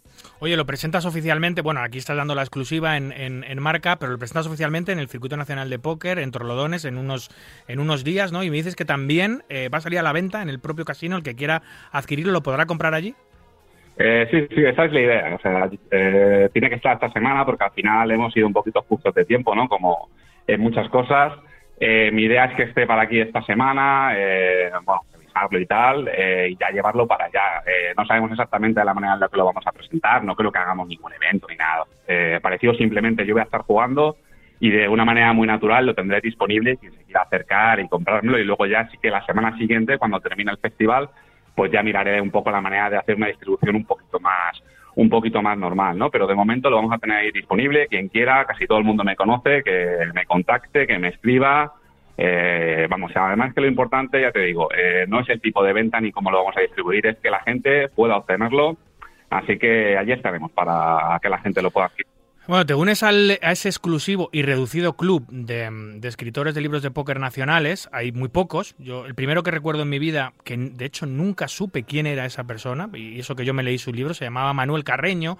Los, uh -huh. ma, los manuales de Manuel Carreño, que sí. cuando yo empecé a jugar era lo único que había en castellano, el año bueno, un poquito después de empezar a jugar, el año 2005, 2006, 2004, uh -huh. lo que había era de Manuel Carreño. Luego, obviamente, Leo Margés ha escrito varios libros, eh, Raúl Mestre ha escrito algún libro, eh, seguramente me dejo algún jugador que también habrá, habrá tenido alguna experiencia literaria. Básicamente lo que tenemos en España son buenos articulistas, buenos ensayistas eh, de póker, pero, pero literatura como tal o libros como tal, eres de, de los pocos. ¿Hay algún otro jugador que ha puesto su nombre en un libro que no ha escrito? Es decir, que ha puesto su imagen a disposición del libro, no es tu caso, eh, porque el libro lo has, eh, lo has ideado tú, lo has pensado Eso tú, y lo has escrito tú en, en, su totalidad, ¿no?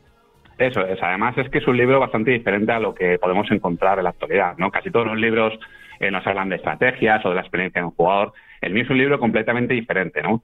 Es un libro que, que son historias, digamos, de póker en vivo, historias que pueden sucederte durante un viaje en póker eh, de póker que vayas con tu familia, con amigos, eh, bueno, pues un viaje normal en el que aparte, eh, bueno, está distribuido en capítulos, ¿no? Y en cada capítulo trato una de esas experiencias negativas que hablamos la otra vez en tu programa, eh, todas esas experiencias que no nos gusta que se vean en un casino o en una mesa de póker, siempre en, en cada capítulo, además de contar todo tipo de, pues, eh, pues de cosas relativas al viaje, ¿no? De gastronomía, de, de experiencias diferentes, eh, cuento una de esas eh, situaciones incómodas y luego siempre al final del capítulo pues tenemos como una reflexión final en la en la que decimos lo que debería ser el perfecto jugador de póker, ¿no? Porque ese es el título del libro. Eras una vez el perfecto jugador de póker. Y no es un perfecto jugador de póker desde el punto de vista de ganar mucho dinero ni de ser un gran triunfador en las mesas, ¿no? Es un es un gran, eh, o sea, es un jugador perfecto de póker desde el punto de vista de modales, de cómo comportarse, de hacer, en definitiva, que su experiencia y la de los demás jugadores sea la óptima. Es, es, me comentabas, aquí ya lo has comentado alguna vez en el, en el programa, que es que está a caballo entre la ficción y la realidad. Hay más de realidad que de ficción, pero también hay algunos capítulos ficcionados, ¿no? A ver, casi todos, bueno, eh, por no decirte todos, eh, siempre la parte, digamos, de la anécdota negativa, esa es real, ¿vale? Esa es o que me ha ocurrido a mí, o que ha ocurrido en un sitio donde yo he podido observarlo, o directamente que me la han contado, ¿no? Obviamente, para llegar a ese punto incómodo dentro de la historia, pues yo sí que pongo parte a veces de realidad y parte de imaginación, ¿no? Pues para que sea un transcurso que parezca natural, ¿no? Porque a lo mejor ha sucedido en un viaje que no ha tenido demasiado interés, ¿no? Y para llegar a ese punto eh, siempre hago pues un, pues un camino pues a lo mejor un tanto diferente, pero básicamente en realidad todo lo que ha pasado y por desgracia, porque sí que hablo de cosas que no siempre son positivas y entonces pues por desgracia sí que es verdad en la mayoría de los casos. Oye, ¿se podría decir que es una especie de guía de buen comportamiento, de disfrute, eh, de la experiencia de jugar eh, y viajar eh, eh, para, para, para, para jugar al póker en vivo? Eh, a ver, un poco ese es el objetivo, ¿no? Yo lo que pretendía un poco es, primero, que llegue a cuanto mayor número de jugadores sea posible. Ya te digo que me da un poco igual como sea. De hecho, yo no había pensado ni, ni, ni en precio de venta ni nada de esto. Yo, vamos, mi única ilusión era que llegase a mucha gente, ¿no? Y luego, pues, eh, con que un solo jugador lo lea y le sirva eh, para reflexionar sobre los hábitos que tiene, sobre si lo que hace está bien, si sobre este tipo de comportamiento. Yo creo que, David, todos como eh, conocemos este tipo de jugadores que, que, por ponerte un ejemplo, están continuamente dando clases ¿no? en, en una mesa de póker, que es incómodo para todos, ¿no? O sea, si tú eres un buen jugador, ya, eh, ya lo hemos dicho, no des clases a los demás, y menos en una mesa, y menos si no te las pide. Pues todo este tipo de cosas son las que buscamos que alguien pueda ver y diga, oye, pues me siento identificado con esto, eh, voy a fijar este tipo de actitudes, ¿no? Eso es lo que, eso es un poco el resumen del libro y es un poco lo que, lo que yo pretendía. Y luego, por supuesto, todo esto transcurre pues en una serie de viajes, en una serie de, de historias, en una serie de experiencias que son lo que ya el lector va a tener que descubrir. ¿Es, es tu primera eh, experiencia literaria? ¿Habías escrito antes eh, algo que no fuese un artículo, un ensayo? ¿Habías escrito algo más extenso? Eh, sí, a ver, os había escrito, eh, por supuesto, hace muchos años. Yo siempre he sido un aficionado a la lectura y a la, a la escritura. Y de hecho, eh, no es la primera novela que empiezo. O sea, no es el primer libro que empiezo. Había empezado una novela también ambientada en póker, ¿vale? Pero eh, sí es verdad que la había dejado un poquito apartada y cuando surgió pues eh, todo esto de, de lo de por qué, va- vamos, de lo que tilda los jugadores de póker y tal, ahí me vino como una imagen, dije, no hay nada sobre póker en vivo, no hay nada sobre, sobre modales de póker, o por lo menos hay muy poco que yo haya leído o haya, haya encontrado, y digo, voy a escribir sobre esto. Y la verdad es que cuando tienes el, el tema claro y estás convencido de ello, eh, sale rapidísimo, ¿no? Así que, pero vamos, sí que había tenido algún tipo de experiencia previa. ¿Qué te ha llevado a escribirlo? ¿Has tardado mucho en hacerlo?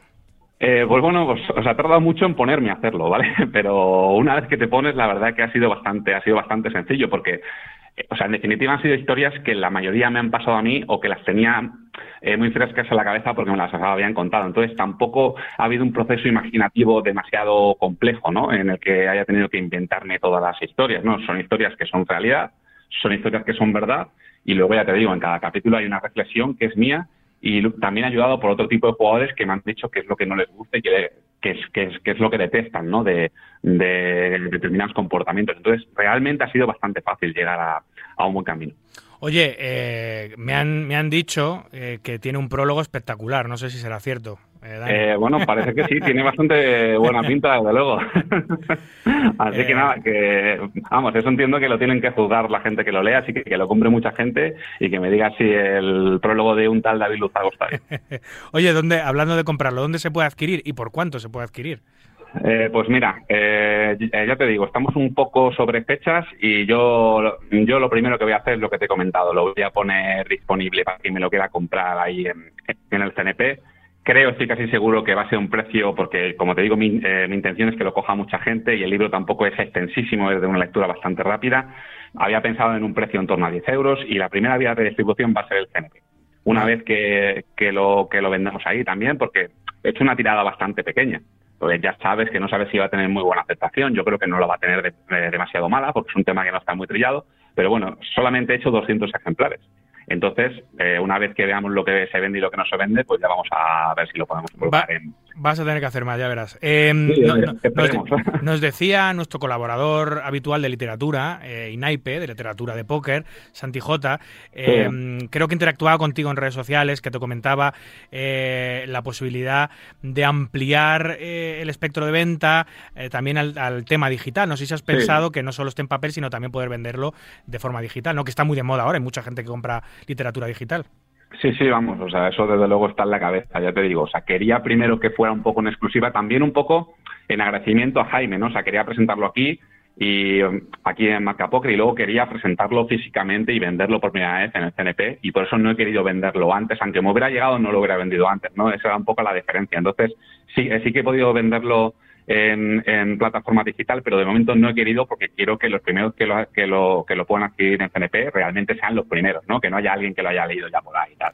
Pero bueno, o sea, ya te digo, cuando acabe el CNP, que además lo pienso jugar entero, una vez que terminemos, que vendamos lo que vendamos, veremos maneras de subirlo en plataformas digitales, de otras maneras de distribución. Oye, eh, resérvame uno, por supuesto. eh, espero Por que, me lo, que me lo puedas dedicar.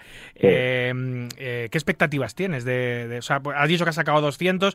¿Tu idea es, eh, es, eh, es, sacar más ediciones? ¿O si vendes esos 200 ya te das por satisfecho? ¿Qué expectativas tienes o qué ilusiones tienes con, este, con esta primera aventura literaria?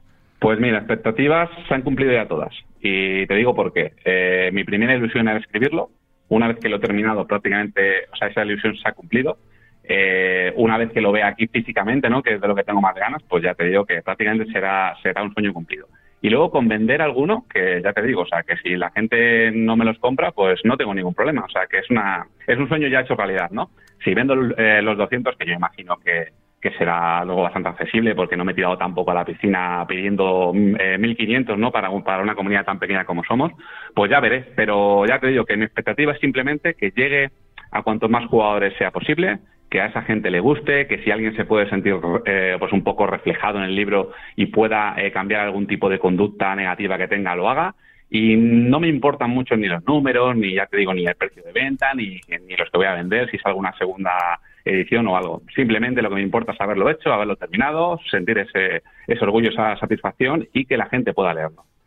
Eh, ¿Y ahora qué? Eh, ¿Tienes más proyectos en la cabeza? ¿Quieres, vas a escribir más cositas? ¿Vas a esperar a ver si funciona o no el libro para volverte a, poner delante del ordenador o no? Sí, como diría Simeone, amigo Simeone, eh, a partido, ¿no? O sea, vamos a ver un poquito primero cómo funciona este. Sí que tengo idea de retomar esa novela que te he dicho, que sí que es un poco un formato de novela y también está ambientada en el póker, pero, pero bueno, tiene una parte bastante mía, digamos, no lo voy a desvelar aún. Pero bueno, o sea, esas son las ideas. Básicamente seguir escribiendo, seguir en las plataformas eh, en las que estoy, como es la revista, como es Poker Red, como es, como es Marca Poker también. Y nada, simplemente poco a poco. Una vez que llegue el final de año, que pase todo esto, que haya vendido las 200, si es que las he vendido, pues Dios dirá y ya veremos a ver qué pasa. Muy bien, pues érase una vez el perfecto jugador de póker, nuevo libro completamente en castellano de un autor completamente patrio que va a salir a la venta muy pronto. Si queréis adquirirlo, ya sabéis, os pasáis por el Casino de Torlodones la próxima semana durante la celebración del CNP. Allí podréis obtener vuestro libro y además estoy seguro que podréis obtenerlo firmadito por su autor que vale más si, si cabe. Yo eh, eh, intentaré ir a por, a por el mío. Así que ha sido un placer, Daniel. Daniel Rivas, que por cierto, si te quieren contactar en redes sociales, Neubin con W-B-Y-N, Neubin 69, ¿no? Eres. Correcto. Neu- barra baja mundo, que es la otra página en la que trabajamos. Bueno, pues si queréis contactar por él de otra manera para pedirlo de manera privada, en redes sociales, arroba en Twitter, arroba N-E-W-B-Y-N, Neubin69. Eh, le mandáis un privadito y seguro que os lo manda a casa eh, correspondientemente. Bueno, pues eh, un placer, Dani, como siempre. Hablamos muy pronto de más casinos y de más lugares interesantes para viajar. Un placer y muchas gracias, David. Escuchas Marca Póker, el deporte rey de picas.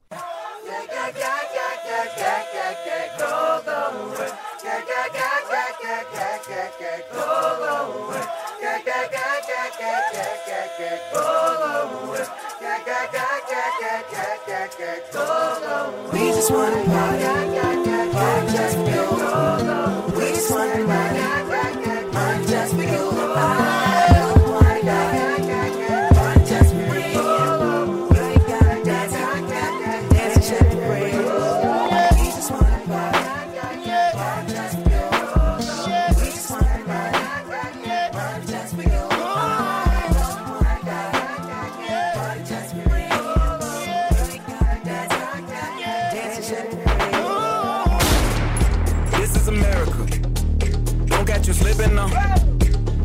Slipping now.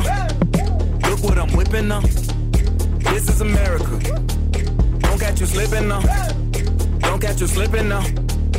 Look what I'm whipping now. This is America. Don't catch you slipping now. Look how I'm living now. Police be tripping now. Yeah, this is America. Guns in my area. My area. I got the strap. I gotta carry 'em. Yeah, yeah, I'ma go into this. Uh. Yeah, yeah, this is Gorilla. Yeah, yeah, I'ma go get the bag. Yeah, yeah, or I'ma get the pad. Yeah, yeah, I'm so cold like yeah. Yeah, I'm so dull like yeah. We gon' blow like yeah.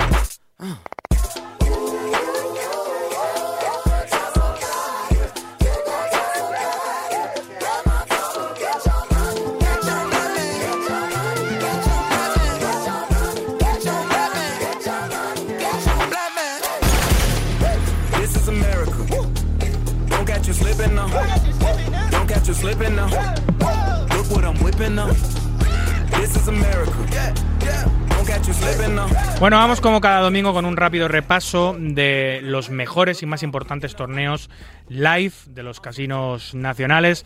Nos vamos a ir primero a San Sebastián, donde se ha celebrado en el Casino Cursal una nueva etapa del Gran Spanish Poker Festival. Eh, no sé si está por ahí ya Dani Albert. Buenas noches. Hola, buenas noches, David. ¿Qué tal, Dani? Oye, felicidades, eh, gran evento, numerazo en el evento principal. De hecho, es eh, el evento más numeroso del fin de semana o de la semana en nuestro país. Eh, no es fácil, eh, habiendo tantos eventos, tantas paradas, tantos circuitos, reunir casi a 300 personas en, en un evento en nuestro país y lo habéis vuelto a conseguir. Muy cerquita de las 300, en nada más y nada menos que en el norte de España, en San Sebastián. Enhorabuena, Dani. Muchas gracias. Sí, sí, la verdad es que eh, empezamos con un día 1A con 80 registros y, la verdad es que el 1B fue espectacular con 160 registros.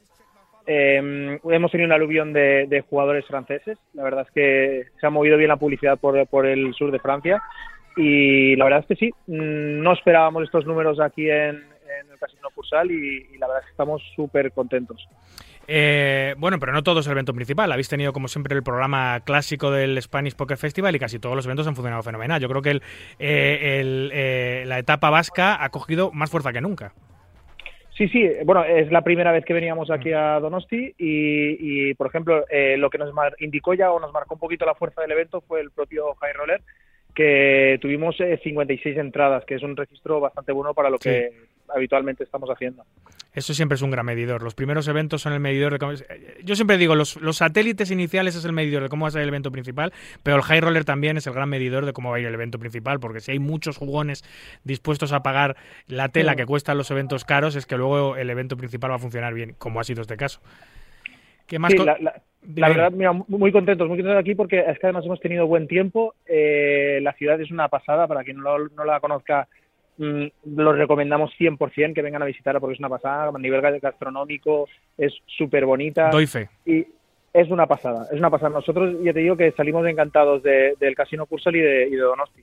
Ah, no, no sabía, no me acordaba que no hubiese estado nunca, pero bueno, Dani, eh, eh, ¿como jugador habías estado en el Cursal alguna vez? O? No, no, no, es mi primera vez también aquí en Donosti, Claro. así que ha sido pack completo. Has, has flipado eh, eh, dónde está. Bueno, lo, lo increíble que es la ciudad, no sé si la conocías antes, porque San Sebastián es de los rincones más increíbles de todo el país, todo el rincón, toda la concha, todo el paseo, todo, toda la zona del Cursal, toda la zona, toda la zona del, del barrio, del barrio viejo, donde está donde está enclavado el casino, todo eso es, es maravilloso. Ya no sé, ya no a nivel gastronómico, sino a todos los niveles, arquitectónico, todo es que es, es mágica. San Sebastián es una ciudad muy especial y eh, donde, el casino en el, en el centro histórico donde está enclavado el casino es, eh, es todavía más especial. Eso es una cosa.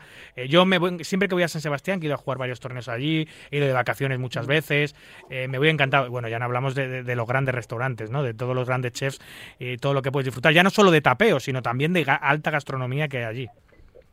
Sí, y luego también, antes que nada, agradecer eh, el magnífico trabajo de- del equipo de Cursal, eh, encabezado por su director Pablo y, un, vamos, la fuerza que ha, transmitido en el país francés O'Donnell Orza, el director de marketing de aquí del casino, la verdad es que es de, es de agradecer.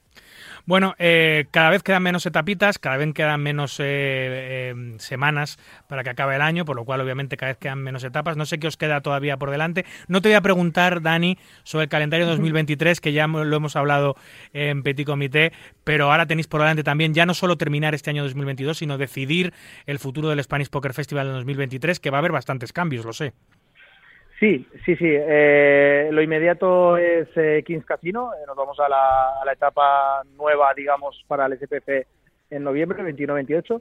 Y luego terminaríamos el 2022 en el Casino de Gran Vía, eh, en la semana de los puentes, ¿no? Del puente, de los festivos de diciembre. Y 2023 hemos anunciado ya la etapa inicial, que va a ser en el Casino Admiral de Sevilla, del 9 al 15 de enero. Hemos anunciado también que cambiamos el buy que subimos a 300 y ahora mismo hemos anunciado que vamos a tener 8 paradas, reducimos de 17 a 8 y que van a ser en 6 casinos. Vale, vale, vale. Buen cambio, ¿eh? gran cambio, muchos cambios. para aún quedan, aún quedan, aún quedan. Sí, sí, muchas cositas, van a- quedan por pasar cositas todavía, ¿eh? Sí, renovarse o morir, ¿no? Dicen. Sí, sí, totalmente. Eh, es lo que hay. Hay una, hay una saturación brutal de eventos en vivo. Hay que, hay que intentar hacer el mejor evento posible porque la competencia es feroz en España ahora mismo. Eh, después de la pandemia se han multiplicado los eventos y circuitos y para competir y para adaptarse, para, para sobrevivir, hay que reinventarse. Y vosotros, amigos míos, sois los primeros en, en anunciar toda una serie de cambios que seguramente os van a ir muy bien, como siempre os ha ido. Así que, Dani, hablamos muy pronto para, para Rodbadov ya. Sí, muy bien, ya sabes. eh, un placer y muchas gracias por darnos voz. Como siempre, un abrazo amigo, hasta pronto. Un abrazo, hasta pronto. Y de San Sebastián nos vamos a la capital, a la capital del reino, a Madrid, donde se ha celebrado la primera edición de un festival nuevo, inédito, eh, único, que solo puedes disfrutar en las instalaciones del gran casino de, del casino de Gran Vía. Allí nos espera su poker manager, eh, Óscar Montalvo. Buenas noches. ¿Qué tal, David? Buenas noches. ¿Qué tal? Buenas ¿Qué- noches a todos. ¿Qué tal? ¿Te pillo por el casino o ya no estás por allí? Eh, sí, sí, por aquí estoy todavía. Por ahí, por ahí estás, ¿no? ¿Qué tal, ¿Qué tal el ambiente general? Ha sido de martes a domingo, un montón de eventos de todo tipo, es un festival atípico, no es un festival normal como el resto de festivales españoles, sino que prácticamente todos los eventos eran main event, porque eran de distintas modalidades todos, ¿no? Sí, efectivamente. eh, ha habido todo tipo de modalidades, desde heads up, eh, eh, mesa corta, eh, Omaha, eh, un main event de Texas Hold'em. Equipos. Ha habido- eh, efectivamente, el, el- el inaugural de- del festival que fue de equipos, en el que hubo un ambientazo de locos, de locos. eh, bueno, la verdad que ha sido muy completo, unos números buenos para para un para un evento completamente nuevo que nadie conocía. Eh, bueno, muy contentos, la verdad. Eh, el- dices tú que el ambiente fue de locos en el campeonato de equipos hasta el punto de que los responsables de, de otras divisiones del casino bajaron a llamar la atención al Poker Room porque se estaba montando la marimorena de gritos, de cánticos, de Así tal, es. y bajaron a decirnos, oye, que nos dicen arriba que por favor bajar el, bajar el tono, que no, a mí no me había pasado en cinco años. O sea, la que se montó fue pequeña. Así fue. Eh, bueno, números bastante aceptables, 250 en el main event, como dices, en un festival en el que en el que todavía no es conocido, no ha viajado la gente para jugar este, Sí. este circuito, básicamente ha sido torneo local. Gran labor, ¿no? Eh, Oscar del casino clasificando jugadores, más de 100 jugadores clasificados. Más de 100 jugadores clasificados, sí, sí, lo que hizo que, bueno, pues que el main event ya contara con una buena, con una buena base eh, y bueno, pues todo el resto de jugadores que se apuntaron eh, ya, ya contaban con que iba a haber un, un buen price pool inicial. Así que, bueno, as- mm, eh, estamos contentos, estamos contentos, eh, a línea general estamos contentos con el, con el evento. ¿Cuál es la intención del casino? ¿Hacerlo todos los años? ¿Es una cosa esporádica o...? No, no, no, no. La intención del casino es hacerlo todos los años.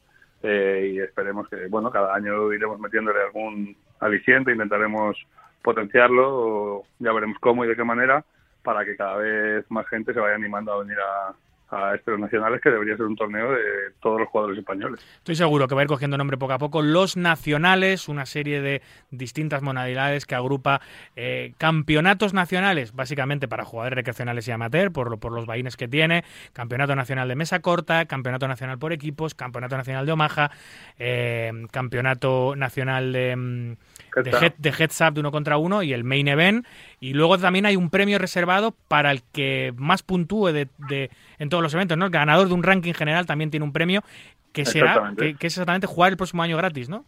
Exactamente, pues el año que viene eh, la persona que haya quedado, que lidere el ranking de este, de este, de esta semana, de los nacionales de este año, eh, el año que viene tendrá todos los, los vaines de, de cada uno de los torneos de los nacionales eh, pagados eh, para que venga a disfrutar como, como campeón del año anterior. Qué maravilla. Y en esa semana se unirá con su correspondiente parche. eh, por una semana será integrante del equipo profesional del Casino Gran Vía, que como saben está integrado por eh, su capitán, Yamak Dagdali, con su jugadora bandera, Sephora Pop, y con los jugadores Javier Landa, Javier Fernández de Landa y Álvaro Marino Drácula. Bueno, pues el que gane los nacionales, el ranking general, será parte de ese equipo durante una semana y podrá disfrutar de todos los vaines de los nacionales en 2023 completamente gratis. Bueno, te dejo que seguro que tienes mucho lío en el casino todavía, Oscar. Sí, tenemos que cerrar aquí un par de cositas y ya en poco me iré para casa. Muy bien. Un abrazo, amigo. Hablamos pronto. Venga, un abrazo, chao, chao. Y también se ha celebrado, no tenemos audio ni comunicación en esta ocasión con Ceuta, se ha celebrado una etapa más de la Liga Nacional de Póker en Ceuta, que ha tenido resultados bastante aceptables. No es fácil hacer torneos de póker eh, eh, en Ceuta, no hay tanta masa social, no hay tantos jugadores, pero aún así han sido varios eventos con unos números bastante aceptables, con una partida de avión bastante interesante, de una etapa más del circuito pequeñito del CNP, de la RNP, que ha tenido eh, unos buenos números en el casino de Ceuta. Así que eh, nada más, vamos a irnos despidiendo ya de un nuevo programa, en este caso el 191. Eh, como siempre digo, aquí concluye nuestro centésimo nonagésimo programa, como me gusta decirlo en ordinal. ¿Es en ordinal, Dani? ¿O es en cardinal? Nunca, nunca me acuerdo. En las mismas estamos. Un verdadero placer, como siempre, compartir este ratito nocturno con los amantes. Noctámbulos de la baraja, la producción, la técnica estuvo el gran Dani López y a los micros, como siempre, un servidor. David Luzago. Recuerden, para jugar al póker online, no lo duden, jueguen en winamax.es, la plataforma número uno de eventos online de nuestro país. Cuídense mucho, cuiden de los suyos y continúen, por favor, respetando las indicaciones sanitarias. No a la guerra, a cualquiera de ellas y en cualquier lugar. Hasta el próximo domingo, amigos. Adiós.